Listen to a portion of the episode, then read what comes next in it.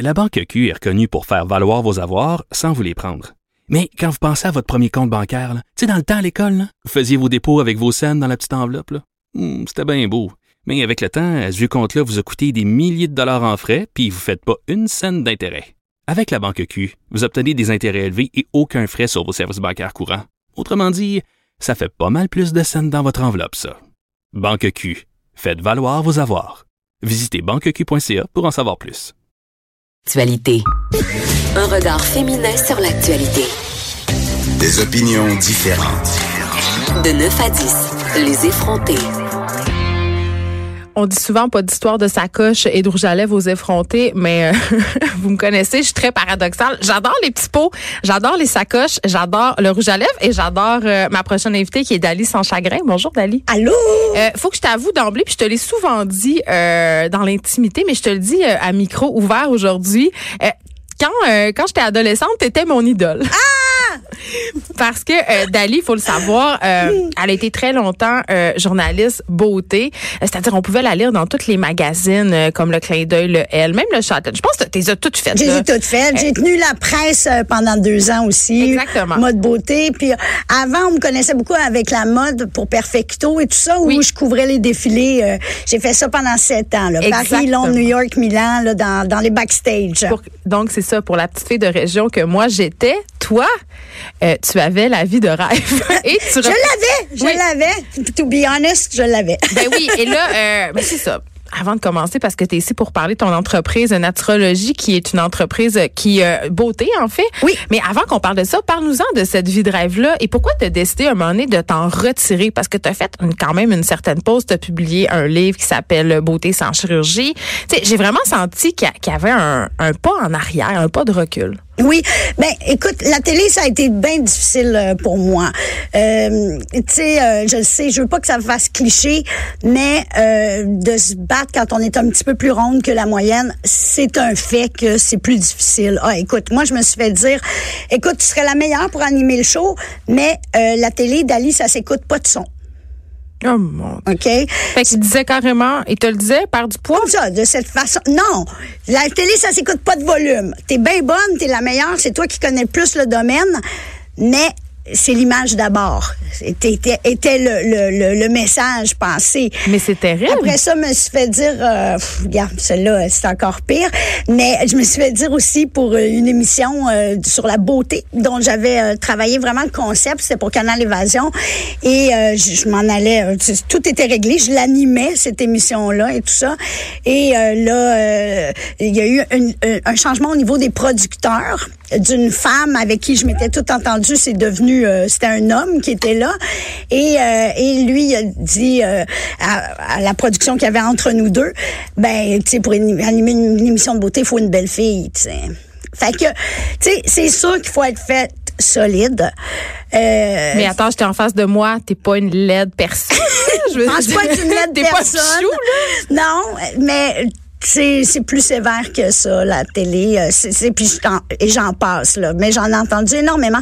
Fait que c'est difficile. Et de l'autre côté aussi euh, c'était devenu la télévision ben, ben, en tout cas à mon humble avis aussi c'est c'est dans mon domaine donc on va dire le lifestyle le, le style de vie bien-être etc il y a beaucoup, beaucoup, beaucoup de, de, de trucs qui sont euh, plutôt commerciaux. C'est des choses commerciales qu'on retrouve de plus en plus, des émissions qui sont commanditées.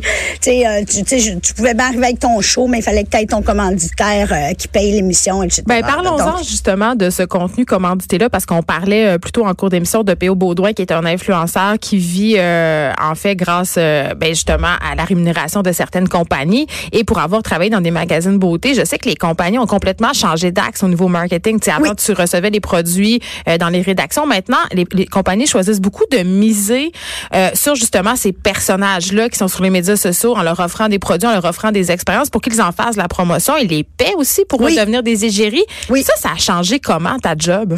euh, écoute, c'est un virement à, c'est un, un virement à, à 398 000 degrés, là. C'est, c'est, il y a plus, ça, je, il y a vraiment presque plus d'endroits dans le domaine de la beauté, en tout cas, et même tu sais, du bien-être, du, du- c'est-à-dire, euh, on va dire du euh, de la mode, de tout ce qui est un petit peu plus euh, quand même commercial. là. Euh, oui, la, la- ça a complètement changé. Comme tu dis, avant, on avait des titres de journaliste beauté. Et il y en avait, on, on était quelques-unes. Ça se compte sur euh, sur les doigts des, deux mains, mettons, au Québec, et tout simplement. Et euh, là, ce qui est arrivé de plus en plus, toute façon, avant de tomber vraiment dans l'influenceur, de plus en plus, on est arrivé avec des obligations. Il faut parler de lui parce qu'il a mis une page de pub. Ça a commencé un peu comme ça au départ. Il faut parler de telle marque.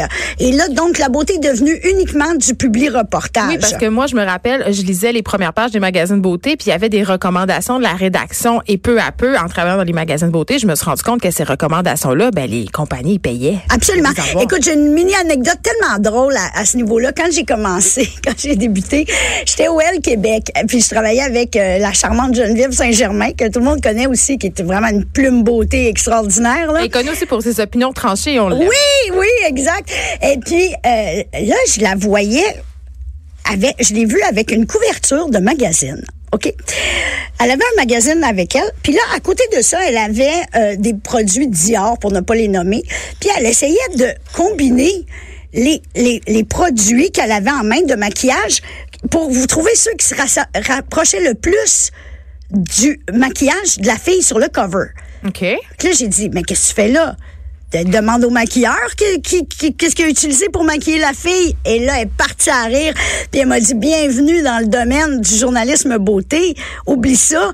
Tous les maquilleurs utilisent du MAC, on le sait. Mais moi, le commanditaire, c'est Dior. Puis il faut que je donne le... le faut Oh que je, faut Dieu. que je dise le, que je dise que c'est fait avec tel produit. C'est épouvantable. Donc, t'es aides-tu les influenceurs maintenant? T'as-tu l'impression qu'ils t'ont volé ta job? Écoute, euh, oui, tu sais, c'est sûr que j'ai, je me suis toujours obstinée au début avec les blogs. Tout le monde me demandait, mais pourquoi tu fais pas ton blog? Pourquoi tu fais pas ton blog? Mais je retrouvais pas mes pairs dans les blogs. Tu sais, je retrouvais pas, euh, je retrouvais pas les grandes journalistes qui m'inspirent puis qui m'influencent, là. Ils ont pas fait ça non plus. C'était des gens que je connaissais pas. Les gens des compagnies qui t'appellent, te connaissent plus, savent plus ton nom. Elles aussi sont de plus en plus jeunes. Donc, euh, là, quand ça devient complexe, qu'il faut que tu envoies un email, machin, pour recevoir un petit blush de, de, de, de 5 piastres, tu sais, ça, tu laisses tomber aussi un, à un moment donné. Fait que c'est pour ça que, tu sais, dans le fond, j'ai eu beaucoup plus de plaisir à me tourner vers le livre, tu sais, vers, vers Oui. le livre, écrire des, des guides et tout ça, là. C'est sûr que ça, c'est, c'est, c'est, t'as plus de liberté, justement. Ça, j'ai pas de, de j'avais pas de contraintes ni rien. Donc, euh, c'est vraiment plus intéressant à, à ce moment-là, tu sais. Mais parlons-en de Les apporter. Oui, parlons-en de cette et de cette beauté. Tu écrit, je l'ai dit tantôt, le livre Beauté sans chirurgie. Oui. Tu dis, puis tu le dis avec conviction, là, que plus la femme vieillit, plus elle est belle. Et là, moi, ça, ça me fait un peu tiquer. Pas que je trouve que les femmes euh, vieilles ne sont pas belles, mais en même temps, la société nous envoie le message contraire. Et Dali, t'en as fait du botox, t'en- tu t'en es jamais caché. Euh, t'as Euh, fait... J'ai pas fait de botox. J'ai Non? eu de la- non, non, non. T'as non, eu non. des lèvres, c'est ça. Oui, je me rappelle de ça. Ouais, ouais, en, en, en acide hyaluronique. C'est ça. Donc, tu t'es jamais, t'as essayé toutes sortes d'affaires Oui. et t'as, et t'as décidé de revenir à une espèce de modèle de beauté plus naturel, entre guillemets, même si j'aime pas ça, ce mot-là, quand même, parce que c'est comme de dire que se maquiller, c'est mal ou qu'utiliser euh, des techniques de comblement ou des, de la chirurgie, c'est pas bien, tu sais. Mais pourquoi ce revirement-là? Ben, euh, c'est-à-dire, vraiment, quand j'ai écrit ce livre-là... euh, Beauté là, sans chirurgie. Oui, Beauté sans chirurgie. Regarde, ça, c'est, je l'ai pas parce que je, je n'ai plus au Québec, là, mais ça, c'est celui en France. Elle montre le cover où elle est complètement nue.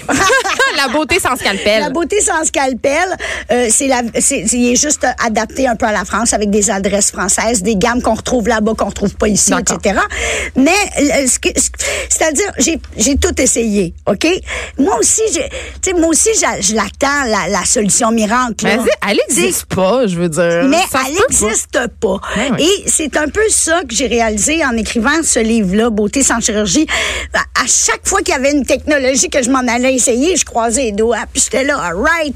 Mais non, il faut savoir que dans les nouvelles technologies, plus ça fait mal, plus ça paraît. tu sais. Donc, la solution qui fait pas mal du tout, puis euh, qui est spectaculaire, euh, euh, pas trop. Ouais, mais c'est plus c'est cher, Ouais. plus ça paraît. Donc, Mais c'est la triste de se solution- dire quand même que tout ça, tout ce que tu as essayé, tout ce qu'on essaie, parce que je m'inclus là-dedans, là, euh, c'est pour rester jeune. Tu sais, c'est triste. Oui, mais moi personnellement, tu sais, il y a un côté que qui m'intéresse dans ces technologies-là, qui Pourquoi? est, qui est celle de, de la petite correction légère. Puis je pense que la femme au Québec est un peu comme ça aussi. Tu sais, je comprends que, tu sais, je comprends que c'est de rentrer un petit peu dans le cliché aussi de vouloir garder une apparence de jeunesse. Par contre, il y a des petites affaires. Là. Je, te donne n'importe quoi. Tu Euh, si tu as une extension de cils, pas, euh, pas, pas de 8 Pas un pieds rideau, 12, là. pas un rideau, ça ouvre l'œil. T'as l'air plus en forme. Qu'est-ce que tu veux que je te dise? Tu t'as tout de suite un petit coup de, de pep, qui donne un- sent une apparence plus, plus cute. Donc, c'est dans cet esprit-là que j'aime la, la- les nouvelles technologies et ce domaine-là de la beauté.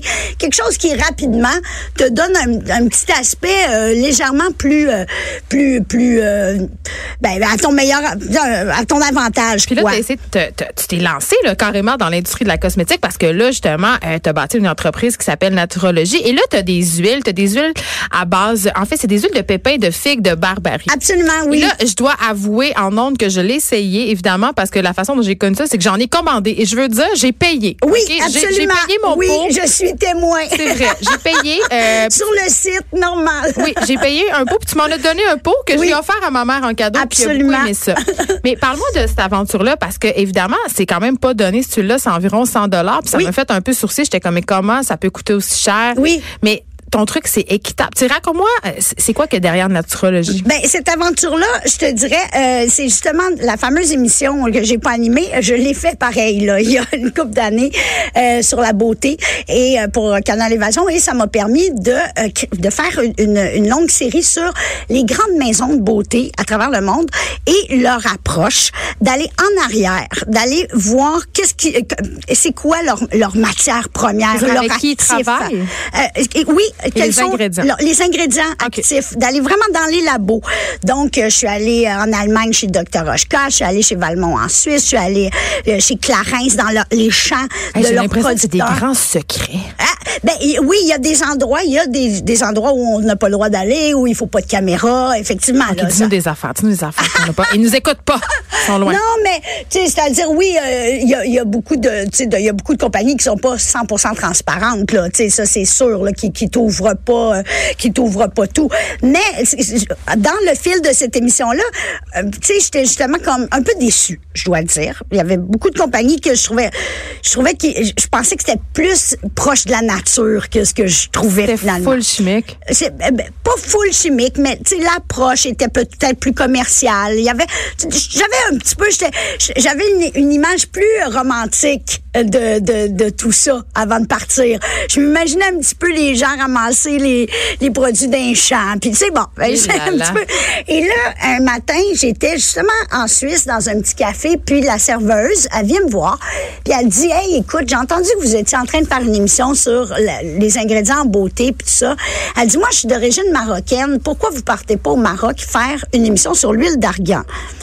On n'avait jamais entendu parler de ça au Québec, même. Ça n'existait même pas. Écoute, c'était euh, après ce livre-là, c'était à peu près en 2000. euh, euh, attends, Parce que là, l'huile d'argan, 2000 c'est- Ouais, non, mais c'était en sacrément 2003. populaire. C'était Ouais. comme vers 2002-2003. Non, Ouais. non, il y en avait euh, pratiquement pas au Québec. Il y avait une compagnie qui, qui en vendait un petit peu, un Marocain. Oil.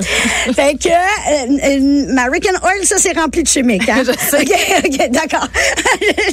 ça, ça, c'est- bien, tu sais, il y a une petite goutte d'argan là-dedans. Puis bon. Alors là, je suis partie faire une émission là-dessus. On me parlait de commerce équitable, de, de tu sais, euh, de, on fait travailler les femmes, sinon ils iraient en ville se prostituer, etc. Je suis partie faire une émission sur la route de l'huile d'argan, qui a gagné un prix d'ailleurs, cette émission. Et puis, euh, vraiment, j'ai été fascinée par la, la matière, OK? Et la différence des qualités qu'il y avait un petit peu partout aussi. Ça allait de quelque chose qui, qui donnait aucun effet à quelque chose de vraiment extraordinaire que j'avais trouvé en camp, tu sais, dans, dans montagne. C'est des petites madames qui ramassaient puis qui, Mais toi, c'est ça que t'as? C'est ça que t'as pris? L'huile ben de non. pépin, de Alors figue, là, de barbarie? Là, là. là, ce moment, ça c'était de l'argan. Et là, on m'avait présenté la- la- la- l'huile de pépin de figue de barbarie. Et euh, bon, ça m'avait pas trop interpellé, mais euh, je tripais vraiment sur mon argan que j'avais trouvé dans mon. Et là, à partir de 40 ans, l'argan, je trouvais que c'était plus assez pour moi, c'était plus suffisant. Donc j'ai repoussé mes recherches un petit peu au niveau de l'huile de pépin de figue de barbarie parce que partout ça disait qu'elle était plus efficace au niveau de l'anti-âge. OK? Non, mais ça c'est prouvé scientifiquement? Parce que là tu me dis quand ça on mais je- regarde, quand on regarde la composition des ingrédients, elle est plus riche dans tout ce qui est antioxydants, OK. vitamineux, etc. Elle est plus élevée. Oh, mais dans- 115 pièces d'aller le pot. Je veux dire, c'est quand Euh, même l'apanage des privilégiés de se payer Écoute, ça. écoute. La beauté, c'est un privilège. Ah, la version pure, ça coûte 79 dollars. OK. Mon premier compétiteur, quasiment, là, il est en France. Tu peux te la faire commander, c'est 168. Mais j'ai pas le moyen. C'est Non, ça que je te dis. La c'est beauté, c'est un 168. privilège d'aller quand Mais même. Non, je t'explique pourquoi. Parce que si vous, a- si les gens consomment plus intelligemment, OK? T'en as pas besoin de 92 000 pots. T'as besoin de Mon pot me dure depuis longtemps. Oui, c'est vrai. Ça dure longtemps. OK? Après ça, moi, maintenant, je, je représente une compagnie qui s'appelle Phyto 5, OK? Qui travaille sur la cosmétique énergétique. Et Oh là, sur- ça a l'air ésotérique un peu. euh, oui, c'est très ésotérique. On élève, ils élèvent même le taux vibratoire de leurs produits. Ah bon, C'est ok. qui sont- on qui va revenir à l'huile de barbarie, figue de barbarie. mais juste pour dire, c'est que si tu cibles ce dont tu as besoin pour ta peau, OK? Tu n'auras pas besoin de 88 000 puis d'écouter tous les commentaires qu'on te fait quand tu passes à la pharmacie, quand tu vas même au centre d'achat, qu'on te fait essayer quelque chose. Il y a une femme qui m'a dit qu'elle s'est fait faire tester une crème à 1000 dollars au, au Galerie d'Anjou la semaine stupide. passée. C'est ridicule. C'est ridicule. L'huile de pépin de figue de Barbarie, je t'explique, OK? Elle a un prix, OK? Elle a un prix comme de l'or. Pour une raison très simple. C'est que son grain, le pépin, il n'est pas généreux. OK? Ça faut plein. Euh, Alors, il donne 5% d'huile, le pépin. Si on prend un pépin de raisin, il va donner, je sais pas moi, genre euh, 50% d'huile. Donc, ça t'as besoin de genre 10 fois plus de quantité de pépin pour produire l'huile. Donc, elle a un prix de base. Si on s'en va, vous savez pourquoi il y en a pas dans tous les cosmétiques comme de l'argan? C'est parce qu'elle est trop chère. Les, les compagnies font pas de profit dessus. Il y a eu un article, euh, ben pas un article, mais un gros reportage à TF1 dessus. Je le diffuserai sur, euh, sur l'entrevue. Ça pourrait être intéressant. Ben, ça explique tout ça très clairement. Évidemment, puis si on veut en apprendre plus sur l'histoire de naturologie, on peut aller sur ton site naturologie.ca. Je rappelle que je suis pas payée pour dire ça. Non! Tu m'as pas offert de Non, je produits. pense que tu l'as aimé. J'ai payé, puis pour vrai, euh, ça fonctionne bien. Puis euh, j'ai une peau très sensible et c'est pas corrosif, donc c'est un produit quand même à essayer, surtout l'hiver quand on a un peu Absolument. la peau sèche et l'été, ça peut avoir d'autres vertus. Merci beaucoup, David Hey, sans t'es chagrin. vraiment J'aurais pris euh, sur deux heures. Ben oui, merci pour cette tribune. Merci beaucoup d'avoir été là, tout le monde. On se refait ça demain de 9 à 10. Richard Martineau s'en vient pour vous.